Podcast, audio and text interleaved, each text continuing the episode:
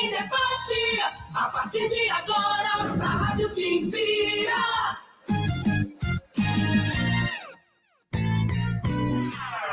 Marcos Saldanha. Olá, olá, olá, muito bom dia. 14 de agosto de 2021, História e Debate chega e não chega de qualquer jeito, chega por uma ocasião especialíssima, né? Afinal de contas, os marcos históricos eles são fundamentais para o processo histórico, para a narrativa, né, da história. E hoje é um programa especial que fala desse patrimônio né, da, da, da história do Maranhão, do rádio no Maranhão, da comunicação no Brasil. É, digo isso sem nenhuma dúvida, né?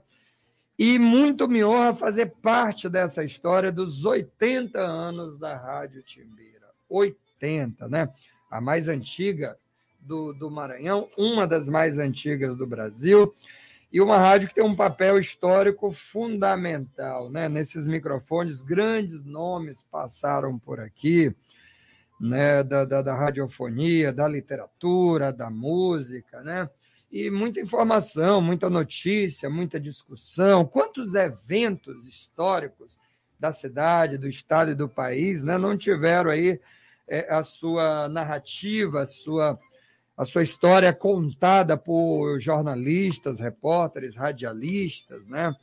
Então não é pouca coisa em tempos onde, onde vivemos um anacronismo histórico muito grande, e onde as coisas estão se tornando cada vez mais efêmeras, mais passageiras, a gente pode comemorar uma história uh, de longevidade né, na comunicação maranhense, na comunicação brasileira. Então, é de um orgulho enorme poder estar nesse momento histórico, poder celebrar esse momento histórico, né?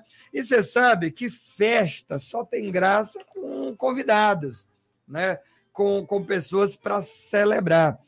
Como esse final de semana inteiro nós teremos uma comemoração, né? Da, da Rádio Timbira, programas especiais. Eu convidei para essa festa aqui, para tomar assento aqui nessa mesa de debate aqui conosco, ninguém mais, ninguém menos do que, primeiro, o amigo. Antes de qualquer credencial, amigo é uma palavra adequadíssima, né? Como a, a, a, um, uma grande pessoa, um grande ser humano, e eu respeito muito. Então, um amigo, jornalista, né, pesquisador, né, um homem do rádio, né, que pesquisa o rádio, mas que vive o rádio, que faz rádio, né, e que ensina as pessoas também, né, o professor Ed Wilson Araújo. E ele merece. Essas flores todas aí que eu joguei aí, isso aí, você que conhece ele sabe que é justíssimo. Meu amigo, muito obrigado em ter aceito o, o convite, estar tá aqui com a gente.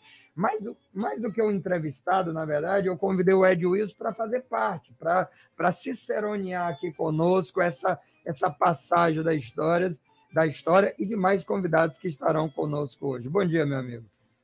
Bom dia, Marcos Saldanha. Bom dia a toda a equipe da Ratimbira. Né? Não vou, eu não vou nominar, porque são muitos, né? Homens e mulheres, profissionais já maduros e jovens que estão aqui na, né, nessa equipe, nessa máquina de, de produção cultural que é a Ratimbira, que é um, um, patrimônio do Maranhão, como você bem disse, né? um patrimônio do povo do Maranhão. Eu quero agradecer o convite, é mandar um alô para toda a audiência que está espalhada aí pelo estado todo, em todas as regiões do Maranhão e vamos, já que você falou de festa, né? Eu, eu queria já começar te dando um presente aqui. Opa! Um presente extensivo a toda a Timbira, é o meu novo livro, né? Não é uma produção coletiva, eu sou o organizador, um dos organizadores. Esse livro chama-se Vozes do Anjo, vai ser lançado dia 27 de agosto, lá na Igreja Nossa Senhora da Penha, no Anjo da Guarda. É a primeira vez que estou falando desse livro numa emissora de rádio, né? É uma produção minha com ex-alunos da UFMA, do curso de Rádio e TV, o Simon Souza, que é um dos organizadores, e esses outros três, o, o Robson Correia, o Rodrigo Anchieta e o Rodrigo Mendonça. Esse livro, Marcos, ele é um apanhado geral sobre a formação do bairro do Anjo da Guarda, chama-se Vozes do Anjo, do Alto-Falante Abacanga FM, mas é um apanhado sobre a formação do bairro do Anjo da Guarda a partir de duas experiências radiofônicas a rádio de alto-falante do ano de 1988, chamada Rádio Popular, que ficou 10 anos no ar, e depois veio a Rádio Comunitária Bacanga FM, que funciona até hoje. Então, tá aqui, dia de festa, você vai ganhar um presente. Opa! Daqui a pouco eu vou autografar. Opa, claro. Olha aqui. E como em tempo de rádio agora a gente não só ouve, mas a gente vê, olha aqui, ó. Tá aqui a capa do livro que você em breve vai ter a oportunidade de adquirir, ó. Tá bem aqui, legal. Lançamento, então, quando, Ed Wilson? Dia 27 de agosto, às 18 horas, na igreja Nossa Senhora da Penha, uma sexta-feira, lá no Anjo da Guarda. Essa igreja é onde surgiu a rádio de alto-falante, a rádio popular. Os alto-falantes foram colocados na torre da igreja Nossa Senhora da Penha. Então, em nome dessa simbologia, né? Claro. A gente vai fazer o lançamento lá. Muito bom. Tá aqui o livro, né? E a gente marca um programa, inclusive, para a gente falar um pouquinho da história do Anjo da Guarda. Eu fui professor lá durante alguns anos em escolas diferentes, Y Bacanga, sem anexo Anjo da Guarda. E você sabe, Edilson, que eu criei uma relação com a comunidade, que agora eu me distanciei, porque aí já estou em outro lugar, e aí. Mas eu cheguei a fazer parte da Via Sacra, assim, da, da, da, da não da organização, claro, mas da, da, caracterizado, de participar. Então, me envolvi e eu fiquei apaixonado por aquela comunidade, viu? Encantadora. E engraçado que eu fiz parte daqueles que criaram um preconceito anterior. Eu, eu, eu não conhecia, eu nunca tinha ido antes de dar aula a Aritaquibacanga, para além da Vale, para além ali da, do, do, do, do, do porto do, né, para ir ali para a Baixada. E quando você conhece, você vê que é uma comunidade, além da UFA, claro, está aqui bacana. Mas eu digo assim, viver ali pela comunidade, conhecer. Então, a, a, a, sala de aula naquela região me deu essa oportunidade. Eu adorei. Tinha um arraial da praça. Sim. Meio de junho, é, saía da escola e estava por ali. Que comunidade bacana. E é uma potência cultural Isso. fortíssima, né? É. Forte. Nós passamos cinco anos para produzir esse livro.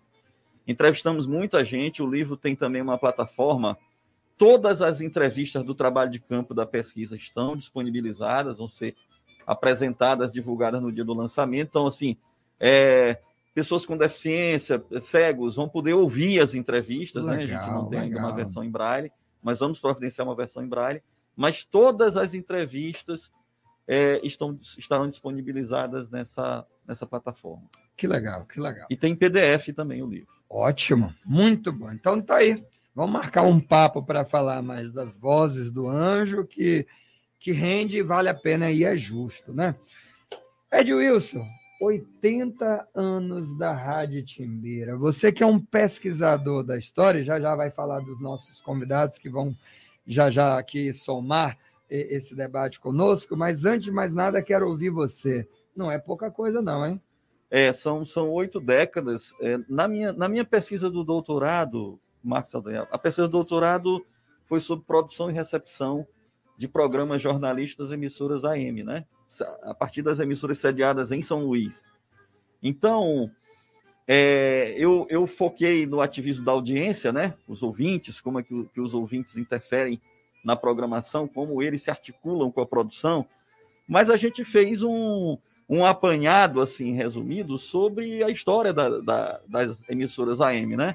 Então tem um capítulo em que eu discorro sobre elas, não com a profundidade de um historiador, mas com o interesse de é, fazer mais ou menos um perfil dessas emissoras.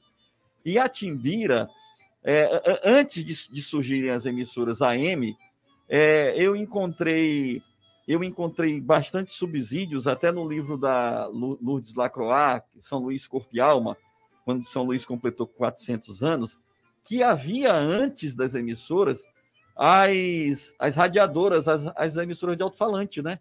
Em vários bairros de São Luís, em vários bairros de São Luís. Aí depois vieram as AMs.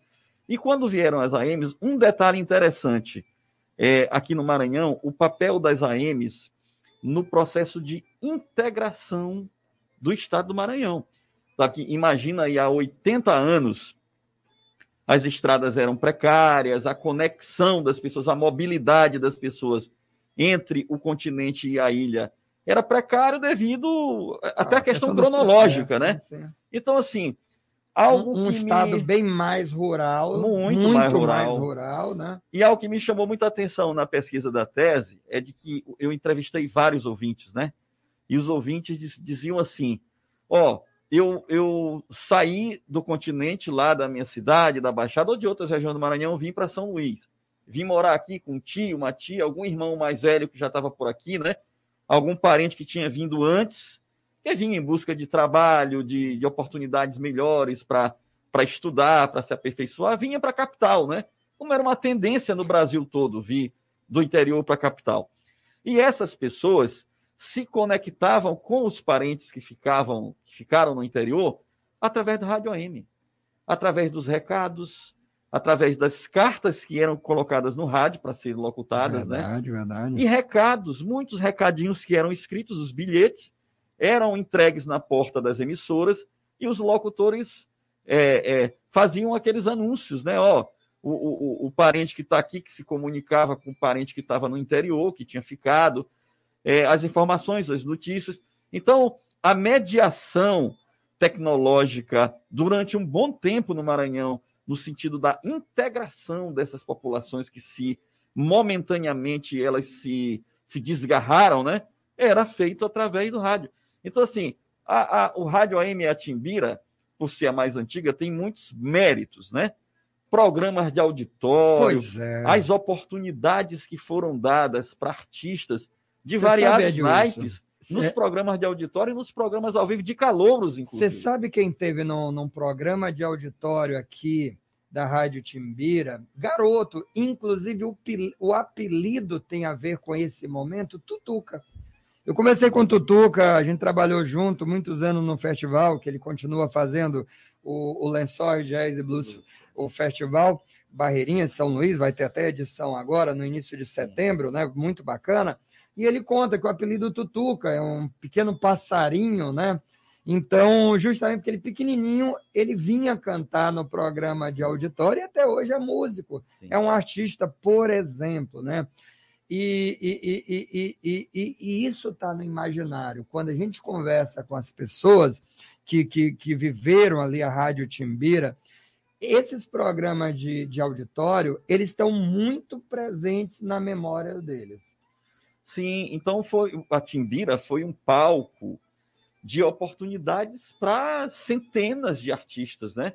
Artistas que cantavam, artistas que produziam, que faziam, que faziam humor, né? Olha aí. Faziam humor, que, faz, que faziam música e que, e que tiveram no rádio essa oportunidade, né? De ter o, o, o auditório. Agora, na, nessa minha tese de doutorado também, Marcos, é, eu trabalho com essa ideia do auditório, né? A partir do, do da retórica, do padre Antônio Vieira, do, do próprio Aristóteles. Como esses auditórios, eles se modificaram no seguinte sentido. Tinha o auditório clássico, ou seja, as pessoas vinham até a rádio, né? A Rádio Nacional do Rio de Janeiro, por exemplo, é uma das referências. Mas havia outras rádios no Brasil todo com auditórios. E tinha os, os mini auditórios nas emissoras AM aqui as pessoas vinham até os auditórios. Alguns até para assistir ao vivo, alguns até para assistir ao vivo os programas, né? Então, esse auditório, ele era presencial. A audiência presencial dentro das rádios, né? E depois, com a chegada do telefone, com, com o avanço tecnológico, houve um distanciamento desse público presencial dentro da rádio, e essa audiência passou a ouvir em casa. Ou então, houve um outro momento intermediário, Marcos, isso aí uns vários ouvintes me contaram na pesquisa de doutorado, que era o seguinte: nem todo mundo podia comprar aparelho de rádio. Então, como é que fazia? Eles ouviam em grupos, nos bairros, né? Ouvia as transmissões de jogo de futebol, ou ouvia o rádio na casa de um vizinho, né? O professor Manuel Barros, por exemplo, que está nos ouvindo, ele foi um dos meus entrevistados, e ele disse assim, Edwilson, lá na minha cidade, no meu município, as pessoas se reuniam na quitanda para ouvir rádio. Olha que legal. Audiência coletiva, né? É. O Dias, por exemplo, que eu entrevistei também para minha pesquisa de doutorado, ele falou rádio era um espetáculo. Lá na minha cidade, em Matinha, as pessoas ouviam em grupo, audiência coletiva. Aí depois esse auditório, que, que primeiro ele era auditório presencial dentro da rádio, depois ele se transformou num auditório coletivo em bairros, em quitandas, em comércios, né? em pequenos armazéns no interior do Maranhão. Depois veio para São Luís ainda nos bairros aqui em São Luís se ouvia rádio em grupo, e depois essa audiência passou a ser individualizada.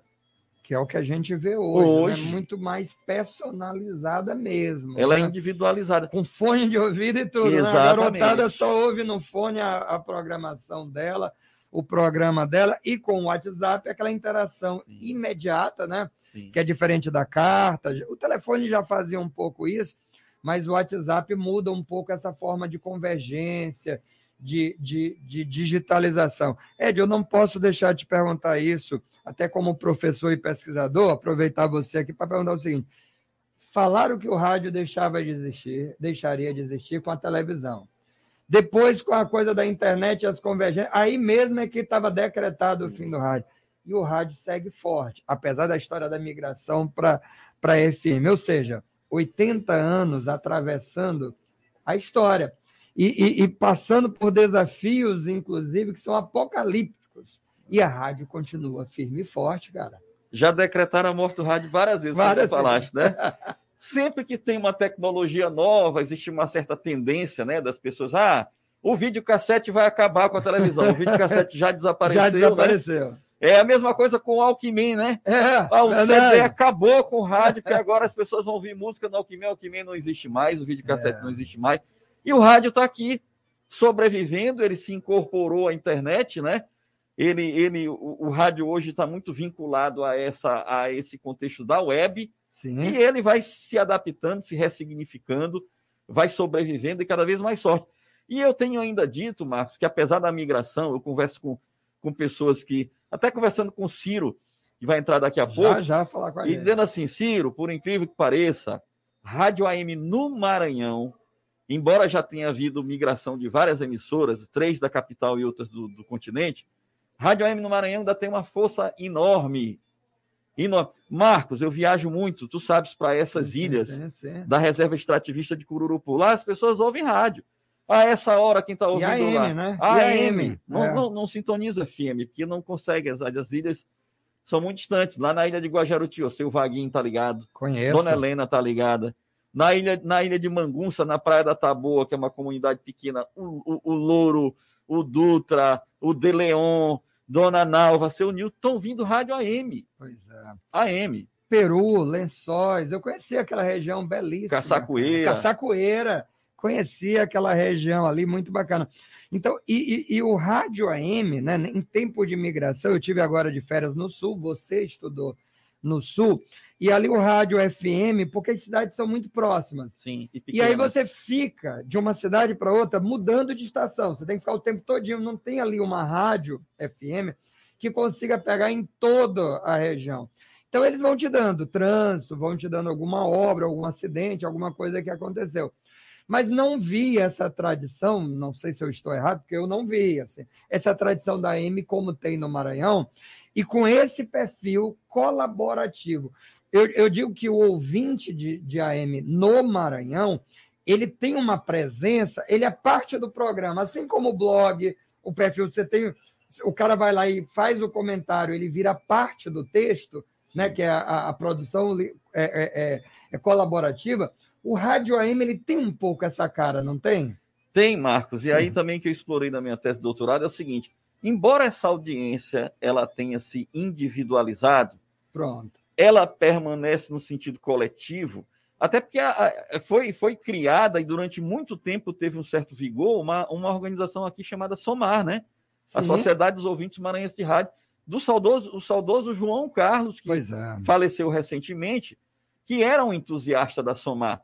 Então, assim, essa audiência é, que é mais participativa no Rádio AM aqui no Maranhão, que, que, que é uma coisa atípica, né? A ponto de ter uma sociedade dos ouvintes maranhenses de rádio. É atípico isso, considerando o resto do, Sim, sim. do país. Então, essa audiência, embora ela tenha se individualizado, ela também, ela também ainda preservava um certo espírito de coletividade, porque tinha uma organização dos ouvintes. Né? E, e há uma certa, entre aspas, comunidade, isso eu aprendi aqui na rádio. Isso eu aprendi aqui. Você tem ouvintes, que a gente brinca, né? Ouvintes assíduos, Sim. fiéis, que, que tomam parte do programa. Isso eu acho diferente. Se tomam parte, ele é parte, ele vira um personagem, ele vira assim, naquele programa que ele assiste sempre, que ele ouve sempre, ele também participa sempre. E os outros ouvintes já o conhecem. Então você tem um Anjorã, por exemplo. O Anjorã tem, tem vinheta. Tem uma marca. Tem né? a marca. Estou dando só um exemplo. Não só ele, o Dias. Você tem outros ouvintes, né? O, o, o, então, assim, que tem essa coisa do programa, que ele, ele entra, ele dá opinião, e os outros, o professor Castelo, tá, tá ouvindo a gente aqui, dando bom dia, o professor Castelo Branco, do, do, do, João Paulo, e tem o professor Castelo lá da cidade operária, que é professor. Então, olha só, a gente nomeia. É uma coisa curiosa, assim. Tem Raimundo Pinto Brecht, que ouve bastante rádio, no geral.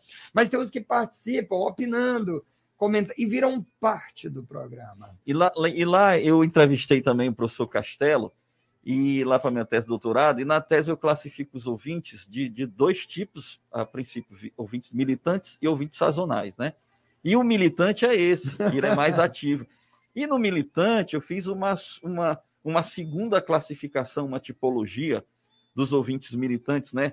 Tem aquele ouvinte militante que ele é o iconoclasta, que ele critica tudo, ele é um, um demolidor, assim, né? Da, ele é muito indignado, né? Tem, tem aquele ouvinte que é ouvinte porta-voz de algum interesse de algum grupo político, tem aquele ouvinte que eu classifiquei como ouvinte ouvinte catedrático, né? Ele sempre quer, quer manifestar alguma erudição no rádio. Sim, sim. Então eu classifiquei em várias tipologias esses ouvintes.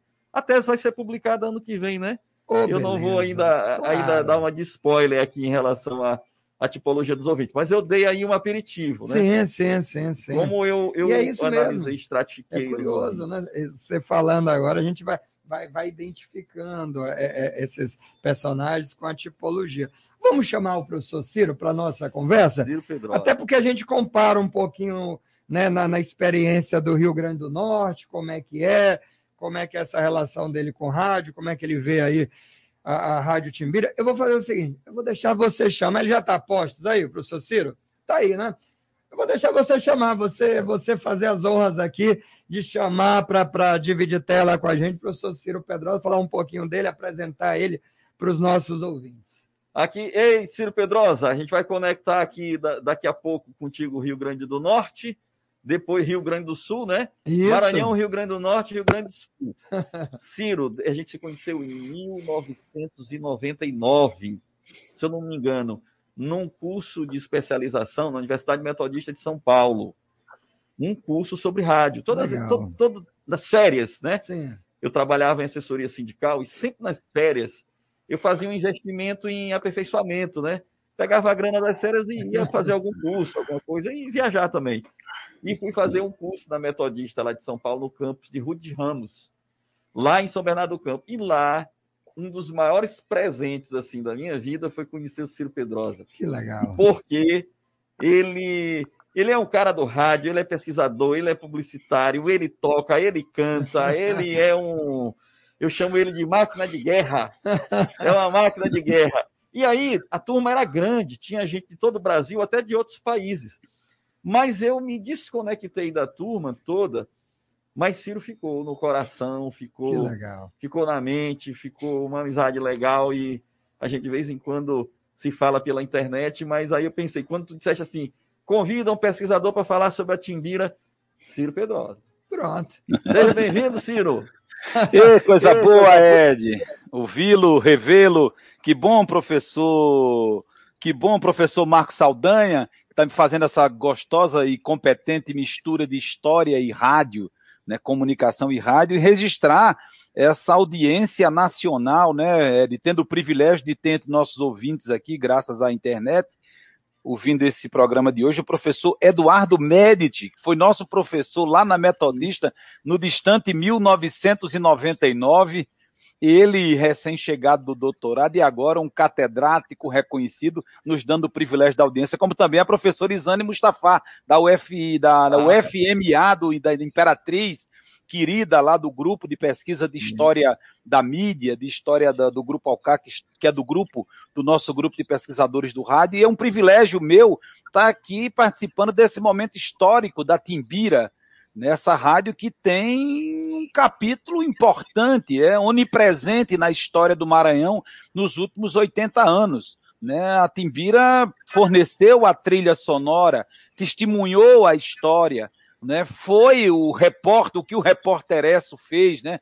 Testemunha ocular, auricular, sonoro da história, testemunha sonora da história do Maranhão, e eu estou feliz de estar participando desse momento aqui desde Natal, graças à tecnologia que nos aproxima cada vez mais, e esse amor, essa paixão, esse respeito por esse meio tão importante para a vida do brasileiro, para a vida do povo do Rio Grande do Norte, do povo do Maranhão, que é o rádio. Que bom que esse tema está sendo discutido é, é, em virtude desses 80 anos da Timbira, e que bom que existe esse espaço para a gente pensar esse veículo importante nesse novo momento que o país vive, né, que, o, que os meios de comunicação vivem e que, como costumo dizer, o rádio está mais vivo do que quando começou.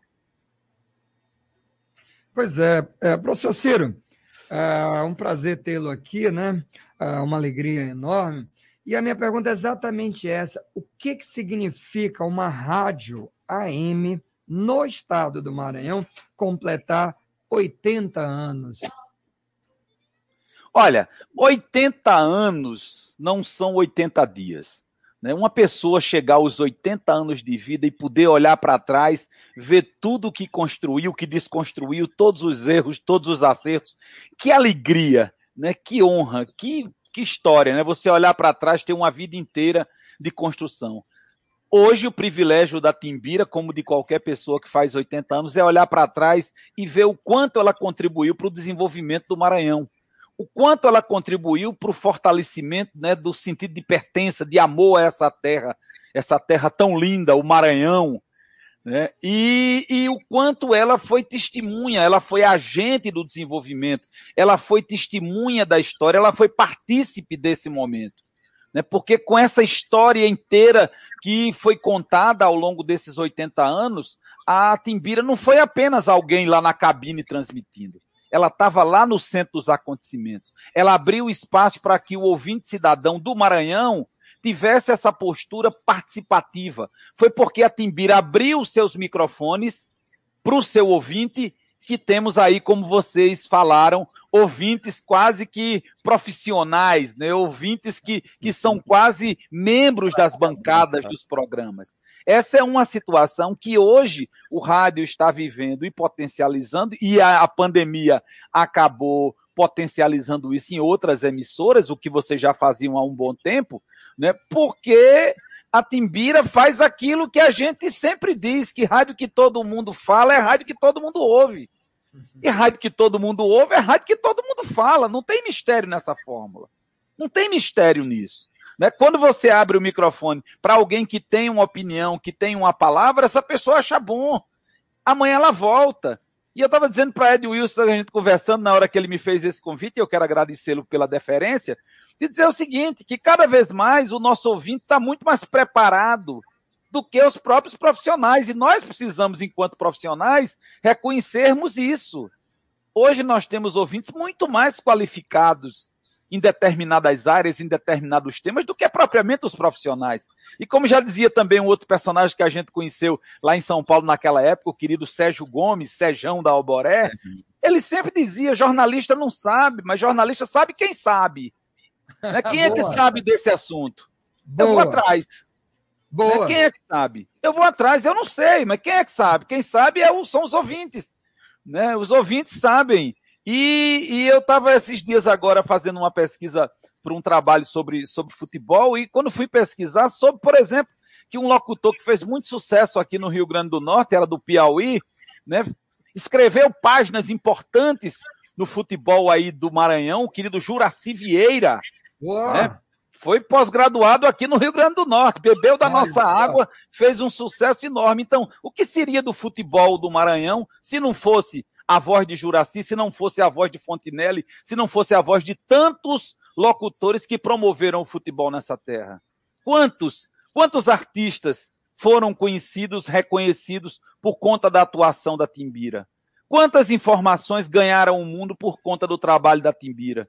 Quantos temas foram discutidos, quantas realidades foram mudadas porque a Timbira colocou esse assunto em pauta. Então, é esse o papel que agora as pessoas estão começando a entender, né? Porque o rádio sempre foi o primo, não diria nem pobre, era o primo feio, acanhado, né? Porque os jornais eram o charme. Quando eu entrei na universidade, os meninos queriam ir para o jornal, os intelectuais. Os bonitos iam para a TV. Os feios e gordos como eu iam pro rádio, né?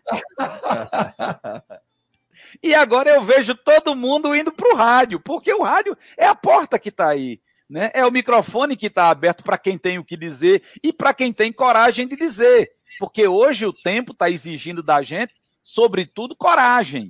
Não é só ter o que dizer, porque ter o que dizer muita gente tem. É ter coragem de dizer.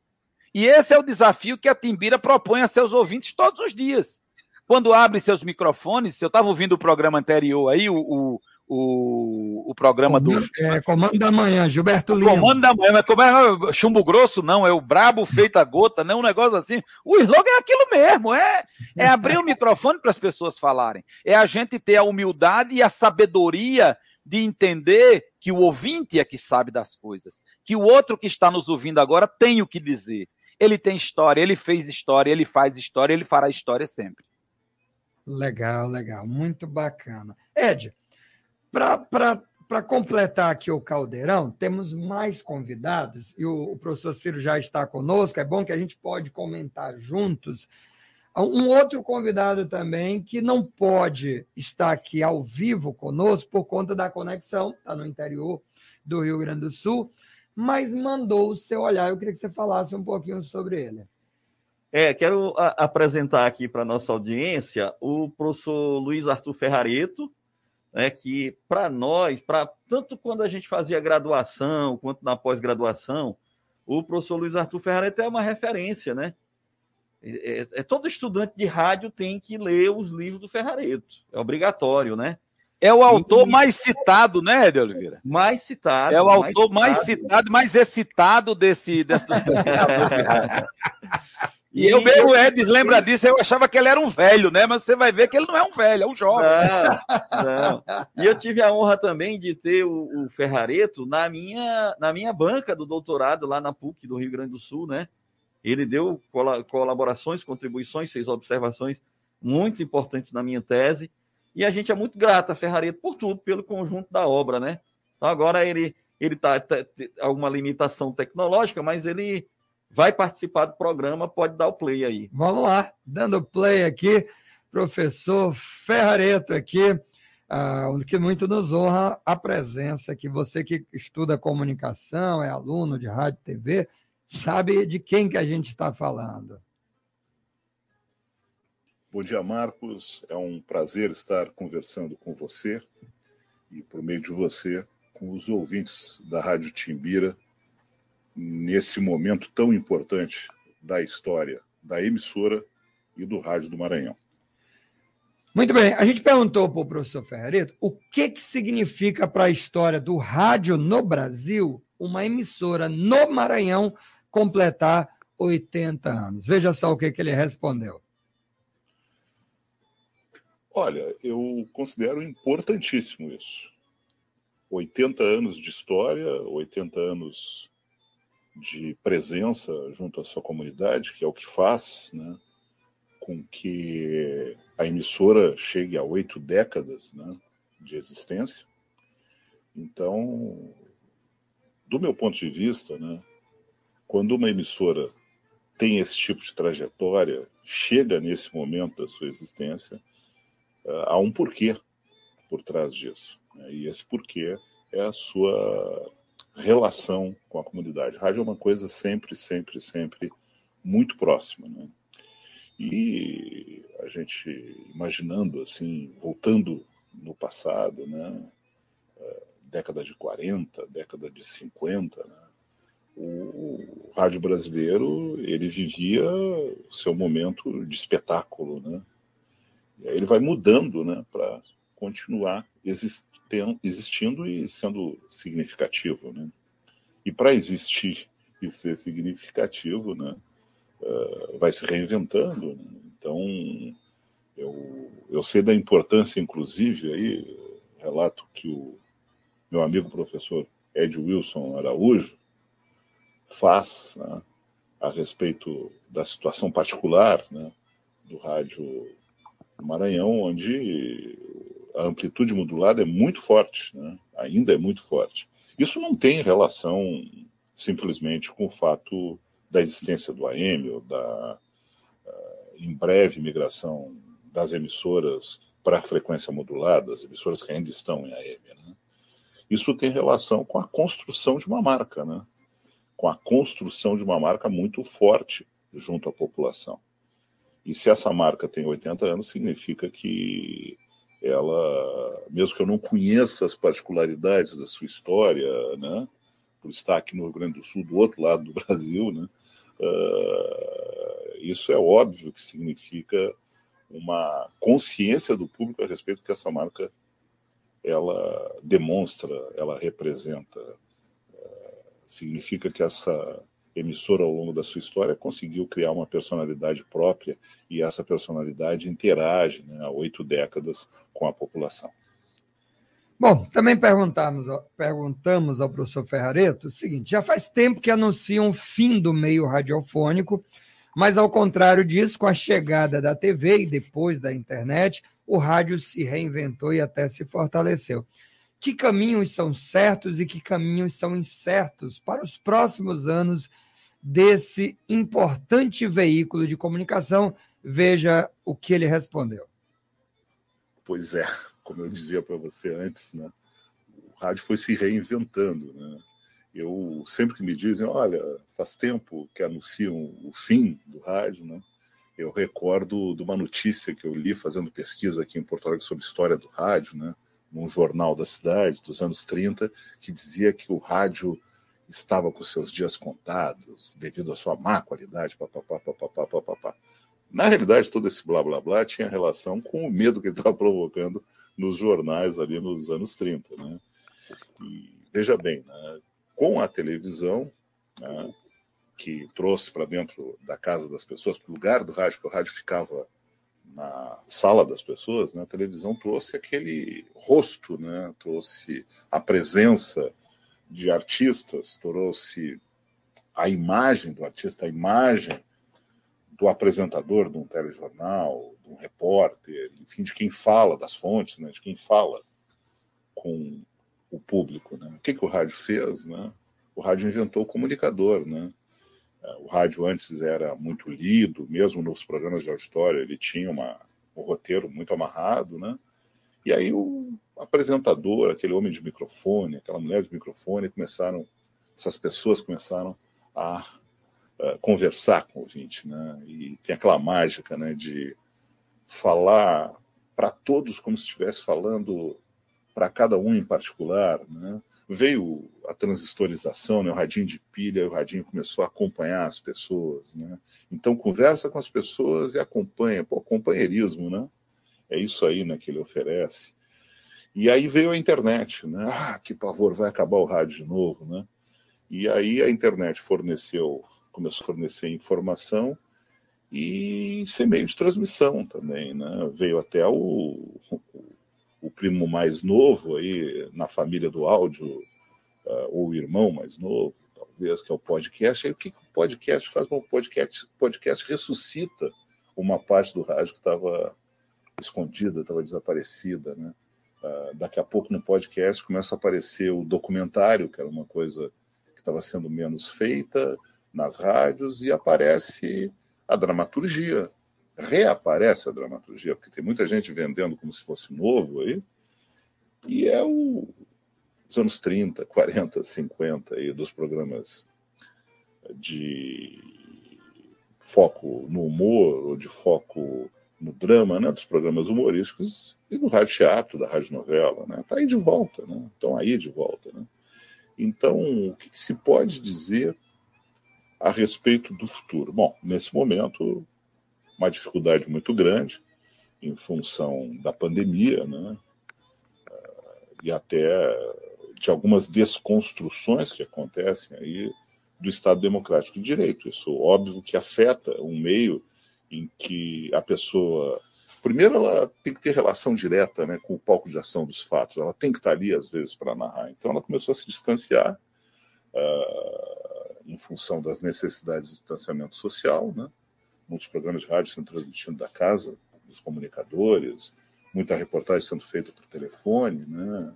Uh, e a ameaça ao Estado Democrático de Direito, uh, a radicalização da sociedade, seja puxando para a ultradireita ou para a extrema esquerda, ela é muito ruim porque tenta condicionar as pessoas. E tem pessoas também que não têm responsabilidade social ao microfone e fazem discurso negacionista. Então, a gente tem um desafio hoje, né, que é tecnológico, né, de se adaptar ao que está por vir em termos de tecnologia. O rádio fez isso desde o início, foi quando surgiu a televisão, quando surgiu a internet. Hoje ele está presente, observe, na televisão, né, na TV por assinatura, tem canais de emissoras de rádio. Ele está presente como meio na internet, assim, de forma generalizada. E o celular substituiu o radinho de pilha, está substituindo o radinho de pilha, e o celular também está substituindo o estúdio e até a redação, muitas vezes, né, das emissoras se transformou num grupo de WhatsApp. Então ele se adaptou do ponto de vista tecnológico. Tem um desafio político que é causado pelas ameaças ao Estado Democrático de Direito e tem um desafio econômico causado pela pandemia e pela crise que acompanha a pandemia. Né?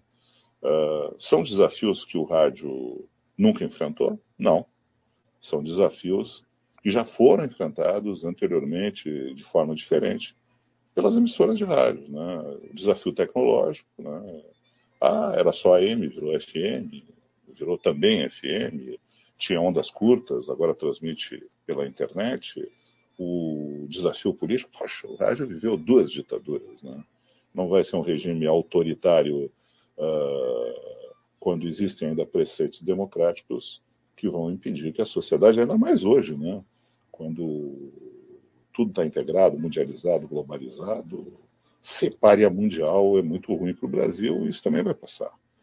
E, então, acredito que se consiga também superar o desafio político e o desafio econômico, né? ele sempre depende de criatividade, de dedicação, de muito esforço, né? E também acaba sendo superado. Né? Eu acredito que para o rádio continuar vivo e influente, ele precisa necessariamente investir mais do que qualquer outra coisa em recursos humanos. E o rádio tem investido muitas vezes em tecnologia, acho que tecnologia salva tudo. Assim, olha, veja bem, o, as coisas que estão acontecendo, elas lembram sempre coisas do passado. Né?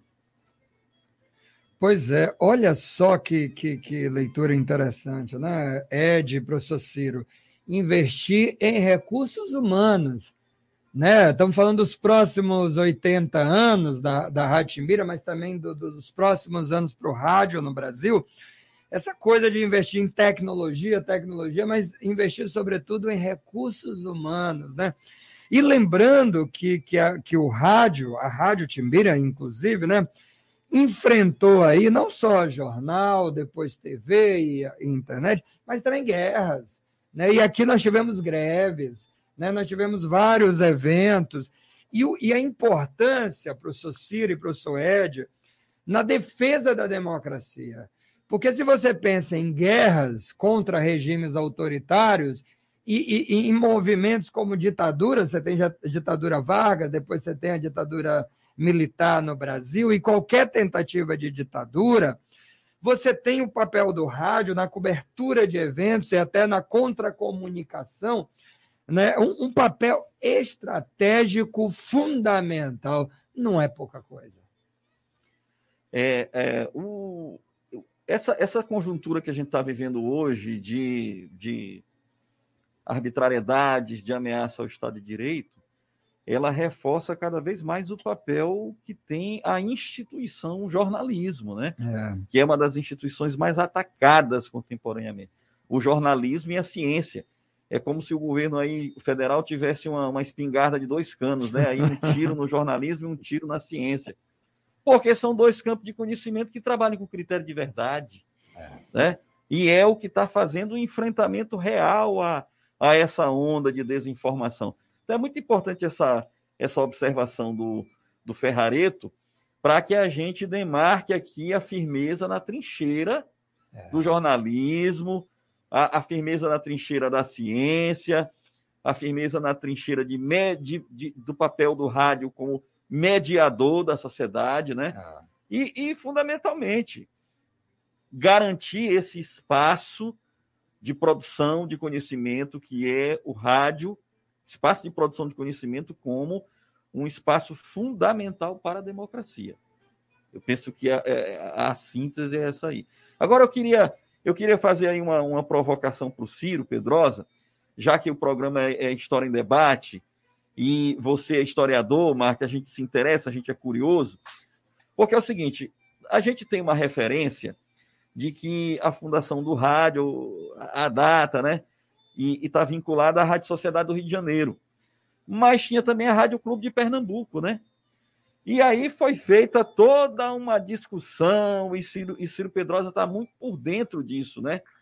Porque agora passou a ser instituída uma data de referência para a existência do rádio no Brasil, para, para para, digamos assim, o, o, os primórdios do rádio no Brasil.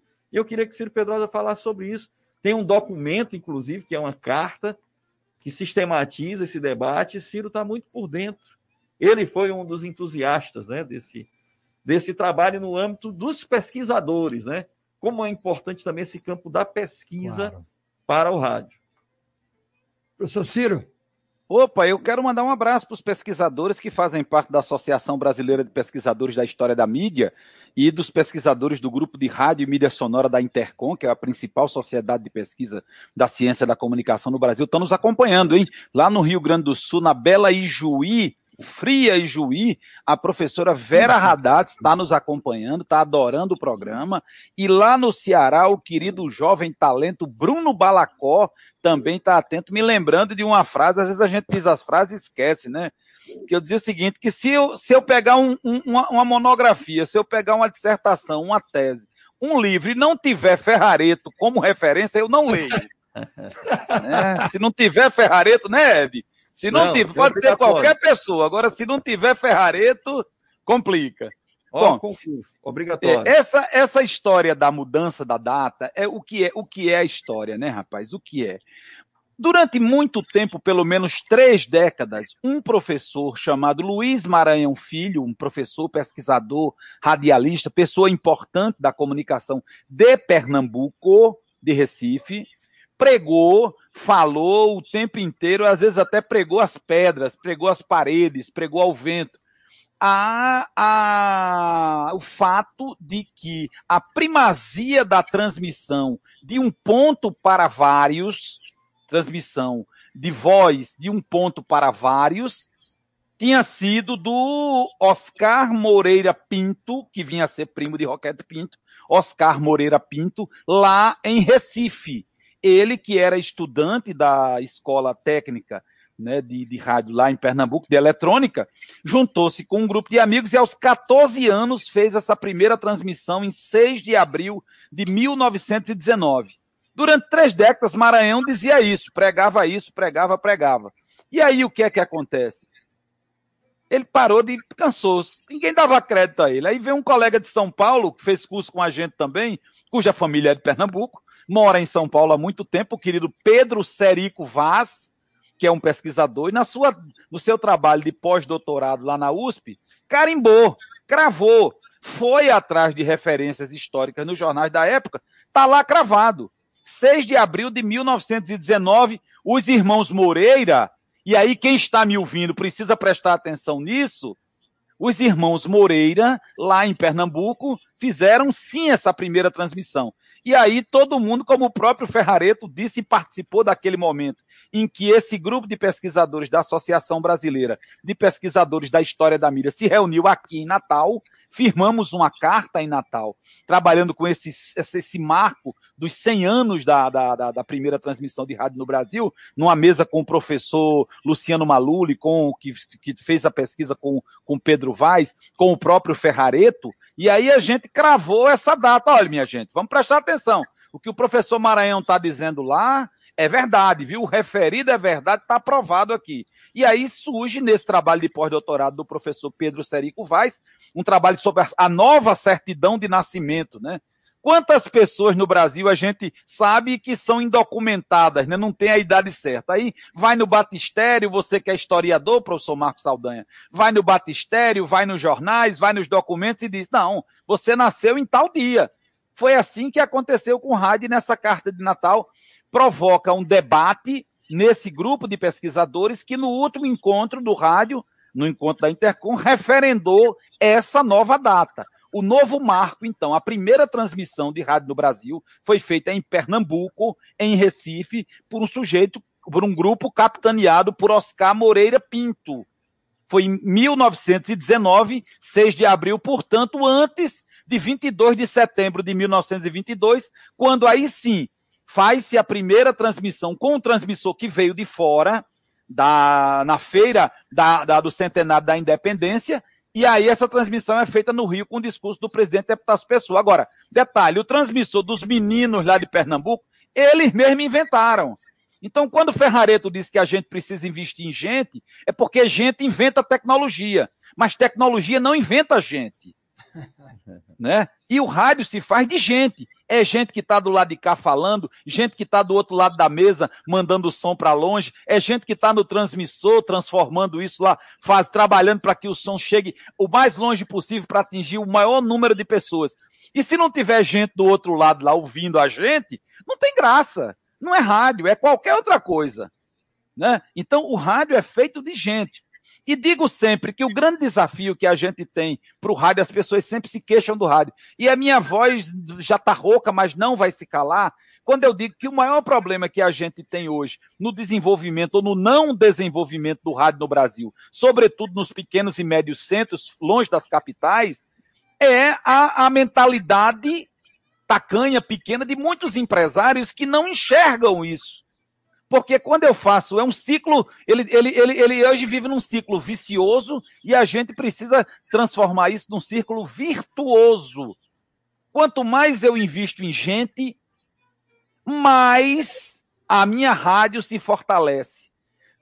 Ela, quando eu invisto em tecnologia, a rádio funciona como uma máquina. Muitas vezes as rádios funcionam como máquina de carne e osso. Né? Como diz um poeta da minha terra aqui, Demetrio Diniz, ele diz que um homem sem poesia não é um homem, é uma máquina de carne e osso. Tecnologia não produz poesia. Quem produz poesia é gente. É João do Vale que produz poesia. É Cassimiro de Abreu, são os poetas que é, é, é, é o nosso querido homem lá do Ila vai mimoso com o seu guarnecer. Né? Qualquer, nesse dia a casa cai, é mimoso que vale comer. Onde é que tem computador que faça isso? Só, só o poeta Josias. Só ele mesmo. Né? Então, assim, é gente? É. Acho que a grande contribuição nesses 80 anos que a Timbira dá para o Maranhão, para o Brasil, para o mundo, é ter valorizado as pessoas, é ter considerado as pessoas que estão dentro do estúdio dela e que estão lá fora ouvindo. E ter abrir, aberto a porta, o microfone, para que a gente é gente tem olho, boca, dente e o nariz para frente, então é gente. Né? E, e, que bom que o Rádio do Maranhão, que a Timbira deu esse padrão, essa bitola aí, né? De que todo mundo pode falar no rádio. Eu digo muito isso para todo em todo canto, todo mundo pode falar no rádio. Tem que ter o que dizer, tem que ter coragem para dizer. E quem vai dizer se é bom ou se é ruim não sou eu. Não sou eu, é quem está ouvindo. E a gente precisa ter sabedoria, humildade e inteligência para considerar isso.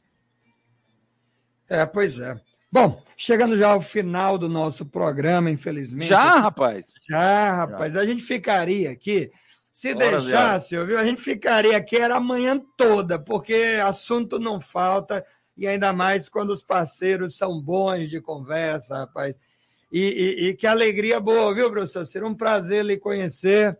Espero que a gente possa estreitar aí mais esse contato, que essa alegria e, e, e, esse seu poder de síntese é um patrimônio que o Rio Grande do Norte parece que tem, o Brasil todo. Eu estou encantado com, com essa sua capacidade de. É simples. Eu sei que não é simples ser simples, né? O senhor me entende o que eu estou falando. Não é simples ser simples. É difícil. é difícil, é leitura, é estudo, é vivência, é experiência, mas é de uma beleza, é de uma elegância essa capacidade de, de, de, de, de, ser simples. É muito bacana. Um prazer enorme e muito obrigado pela sua generosa participação hoje, viu? Rapaz, professor Marcos, você não sabe como me deixa feliz, porque a vida inteira a gente é treinado na academia para falar difícil. E a minha vida inteira eu lutei para falar simples. né? Não é, não é a mesma coisa. É falar simples. É. Né? Não é o fato de eu ter tido o privilégio de ter tido um esforço de ter feito mestrado, de ter feito doutorado, de ter estudado fora. Dia desse eu fazia um programa numa pequena, numa rádio, numa pequena cidade aqui próxima. E aí, quando eu cheguei lá com essa história diferente, foram pesquisar minha vida. E aí se perguntavam: o que é que um cara que tem mestrado na USP em São Paulo, o que é que um cara que estudou na Deutsche Welle na Alemanha, o que é que o cara que fez especialização em telejornalismo na TV Globo, o que é que um cara que faz doutorado na UFRN, o que é que um cara desse vem fazer aqui? E aí eu dizia para os caras: rádio. O que eu vim fazer aqui foi rádio. E colocar minha voz, minha inteligência, meu talento, minha capacidade a serviço dos de baixo. Colocar o rádio em legítima defesa da vida, daqueles que precisam. E fazer, buscar atingir aquele mistério. É isso que eu persigo todo dia. Né? Aquele mistério que foi escrito lá atrás pelo, pelo Roquete Pinto, que foi o cara que montou a primeira rádio no Brasil, a, so, a, a Sociedade da, da, do Rio de Janeiro. Ele comandou esse grupo. Ele dizia que o rádio tem que ser o jornal do que não, dos que não sabem ler, o mestre de quem não pode ir para a escola, o divertimento gratuito do pobre, o animador de novas esperanças, o consolador do enfermo, o guia dos sãos, desde que o realizem com espírito altruísta e elevado. É isso que vocês estão fazendo nesse programa, é isso que a Timbira faz nesses 80 anos. E que bom, quando a gente acerta, acerta. Quando a gente erra, a gente tem certeza de que não melou a mão de lama, porque a gente está tentando alcançar as estrelas. Ed Wilson, obrigado pelo convite. Marcos, que espaços como esse se multipliquem para a gente falar não apenas dos 80 anos da Timbira, mas para falar da história do povo do Maranhão, para falar da história do povo do Brasil. Porque quando a gente conhece a nossa história, a gente não repete o erro, a gente potencializa o acerto. E a gente descobre do quanto é capaz de fazer as coisas acontecerem, que não tem crise que pare a gente.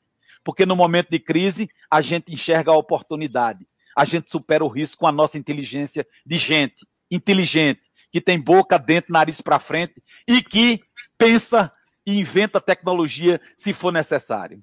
Um abraço grande para todo o Maranhão. Que honra falar com vocês nesses 80 anos da Timbira. Parabéns, Timbira. Parabéns, Maranhão. Parabéns vocês. Beleza, valeu. Professor Ed Wilson, muito obrigado por essa parceria. Não, não podia ser outra pessoa aqui sentado conosco, você sabe da nossa admiração. Nossa, não é só minha, não, nossa. A rádio tem uma admiração. Você teve presente aqui já há muito tempo, né? E, e, e seja como pesquisador, como estudioso, convidado e audiência qualificada, porque acima de tudo você é um ouvinte do rádio e dá esse feedback para gente. Quantas vezes se encontrou pela rua e um comentário seu, um feedback seu, ele ajuda ele ajuda a fazer essa, essa rádio melhor e mostra que a gente está nesse caminho que o professor Ciro apontou e que você também falou, né? O caminho é pela democracia e a rádio ela é fundamental para isso, então que sejamos nós, as pessoas que estejam aqui sempre a defender a democracia, né, professor Ciro? A gente, a gente se é para entrar na, na, na, na, briga, que seja por uma causa justa, né? E essa é, acima de tudo, uma causa justa, lutar sempre pela democracia. E lutar com elegância, né? Hein, é, hein, lutar com beleza, lutar isso. com leveza, lutar isso. com a palavra, da, com, a, com a arma da palavra, lutar com um argumento justo, ser feliz. Se a gente for feliz, a gente não briga. Câmara é. Cascudo, meu conterrâneo aqui, dizia: se uma feijoada e bota dois inimigos de frente, o sujeito não briga, não. Bota um arroz de cuchá que o cabo não briga, não, homem. Pois é, pois que sejamos o arroz de cuchado pacificador, né? De, da união, do agregar, que a rádio tem esse papel também, né, meu amigo? É isso, Marcos Saldanha. Quero agradecer o convite, agradecer toda a equipe da Ratimbira, agradecer especialmente você, né, por ter, por ter feito essa, essa, essa mediação é, do programa, agradecer o Ciro Pedrosa, agradecer o, Ferrareto que vai ouvir depois o programa, é, né? A gente vai mandar é. o link para ele. E que vamos usar ainda os depoimentos dele também outros, né? outros, outros programas, programas. Né? E os pesquisadores de rádio que estão nos acompanhando, Marcos e Ed, estão justamente Isso. perguntando porque alguns estão no mundo não estão conseguindo ouvir. Eles vão querer ouvir porque eu acho que esse momento é muito importante. E para eles e para os demais que chegaram agora, lembrar, programa ao vivo, mas ele fica salvo lá na TV Timbira, que é na página da, da, da, da, da Rádio Timbira no YouTube, TV Timbira, o programa fica lá na íntegra. Aí você pode ouvir na hora que você quiser, onde você quiser. O programa está lá, histórico, guardadinho. É, a tecnologia possibilita essas oportunidades, né? Então, mandar um abraço para todos e todas que nos acompanharam, pesquisadores, gente do Brasil, todos que estão vindo agora, os que vão vir depois, né? Mas eu queria mandar aqui um abraço especial para o professor Manuel Barros, Cláudia Santiago, do Núcleo Piratininga de Comunicação, está nos ouvindo no Rio de Janeiro, o Cícero Júlio, da Rádio Comunitária Difusora de Zedoca, lá na região do Alto Turi, e o meu amigo João Torres está nos ouvindo aqui em São Luís. Mas, Marcos, fundamentalmente aqui a reflexão sobre esses 80 anos, né? São oito décadas de muita história, de muita notícia, de compartilhamento de momentos alegres, momentos tristes, né? Que imagina assim um, um, um apresentador de, de rádio ter que, nessa última quadra aí, nesse, nesse último ano, ter que apresentar as estatísticas de pessoas que morreram, né? Vítimas de Covid. É, pois é. Então, o rádio, ele lida com a emoção das pessoas, né? Mobiliza o tempo todo as emoções, mobiliza as paixões, mas o rádio tem que ser fundamentalmente, penso assim, reiterar, o espaço democrático e o espaço da verdade, porque nós aqui, no Brasil, na atual conjuntura, estamos sendo atacados, violentados, vilipendiados pela disseminação de desinformação. Então, compromisso institucional do jornalismo com a verdade. O teu estava dando uma palestra e disse: olha, uma notícia distorcida sobre vacina, uma informação intencionalmente é, vinculada com o interesse de desinformar, ela mata uma pessoa mata. Fake news mata. É, então, nossa desinformação mata. Se você veicula um conteúdo distorcido sobre a vacina, que vai provocar um entendimento equivocado da pessoa sobre a finalidade da vacina e a pessoa se recusa a vacinar, ou ela compartilha conteúdo desse, desse nível de, de, de degeneração científica, essa pessoa não só fica vulnerável e pode morrer, como ela pode induzir outras pessoas a erro e induzir a morte.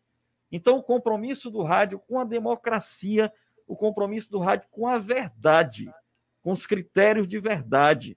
E a Timbira, é, principalmente nessa quadra mais recente da conjuntura, tem tido aqui uma postura da democracia, da defesa da democracia. Sabe? Eu acho que nos 80 anos muita coisa foi vivida, muita coisa foi vivida na Timbira, mas penso que ser um campo de reafirmação da democracia nesse momento que nós estamos vivendo, com essa quantidade de pessoas que já morreram e ainda a fragilidade que nós estamos submetidos pela falta da imunização, ah. né? Faltando vacina no Rio de Janeiro, faltando vacina em vários lugares do Brasil. Então pensa assim, é manter aqui firme a trincheira da democracia, o compromisso com a verdade. Tá? Eu penso que para botar a cereja no bolo dos 80 anos da Timbira, é esse o sentido. É esse o sentido.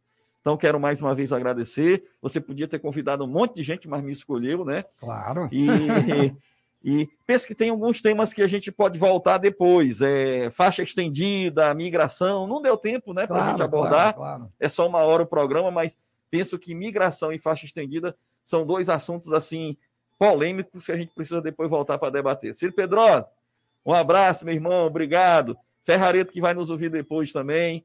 Um grande abraço, uma, uma, uma gratidão imensa por tudo, né? Por tudo, porque Ferrareto é ó concurso Ele nem está na foto da divulgação, mas é porque ele não precisa, que ele é uma celebridade, né? É. E, e- e eu ter estudado ferrareta na graduação, no mestrado, ele está na minha banca do doutorado, é muita coisa para mim, né? Então, felicidade, sucesso para Timbira, que a gente possa voltar aqui daqui a 20 anos e comemorar os 100 anos, a Timbira migrando ou não migrando, o futuro não, não se sabe, né? Está na é. perspectiva de migrar, mas o importante é manter a trincheira viva, manter a trincheira viva. Olha, aí eu comprei a provocação, viu, professor Ciro? Vamos pegar essa data aí, que a, a- qual é a data, Ed Wilson, lá do... 6 de do- abril, 6 de abril de 19. Pronto. 19. Nesse dia a gente faz o programa da história do rádio. Um E os pesquisadores, Marcos, do que estão nos acompanhando, e os pesquisadores do rádio que estão nos acompanhando, que são da Intercom, que são da Associação Brasileira, um grupo ativíssimo há 30 anos fazendo pesquisas é, é, avançadas, já estão dizendo que coisa boa, estão à disposição de quem Pronto. precisar para conversar sobre rádio, eles estão à disposição no país inteiro. Maravilha. Agora que fez a ponte, vai ter engarrafamento. É, que a gente vai usar. Olha, um abraço aqui para o Reis, professor Jorge Coutinho ouvindo a gente, Felipe Abreu, professor Souza, professor Sebastião Botelho acompanhando o programa, o Ciro Pedrosa tem razão, o rádio é o veículo de comunicação e informação de todos, inclusive daqueles que de alguma forma foram excluídos da educação. Parabéns à rádio e à Timbira pela grande data. Abraço, Sebastião Botelho. Também aqui, ó, Fran Gomes, Rosário do Maranhão. Fiquei encantado, emocionado com o seu programa. Que palestra. Esse é Ed Wilson. Vocês todos são uns monstros. A você, Marcos Saldanha, um abraço em todos os seus programas. Eu escuto. Obrigado, apaixonado pela rádio AM. Beleza. É como o Ciro Pedro falou: a gente não sabe, né, professor Ciro? Mas a gente sabe quem sabe. Olha só, aprendi essa, viu? Aprendi essa hoje com o senhor, que a gente não sabe, mas a gente sabe quem sabe. E tá aí uma turma que sabe aí. Ciro Pedrosa e Ed Wilson. Olha, vamos ficando por aqui, já extrapolamos o tempo.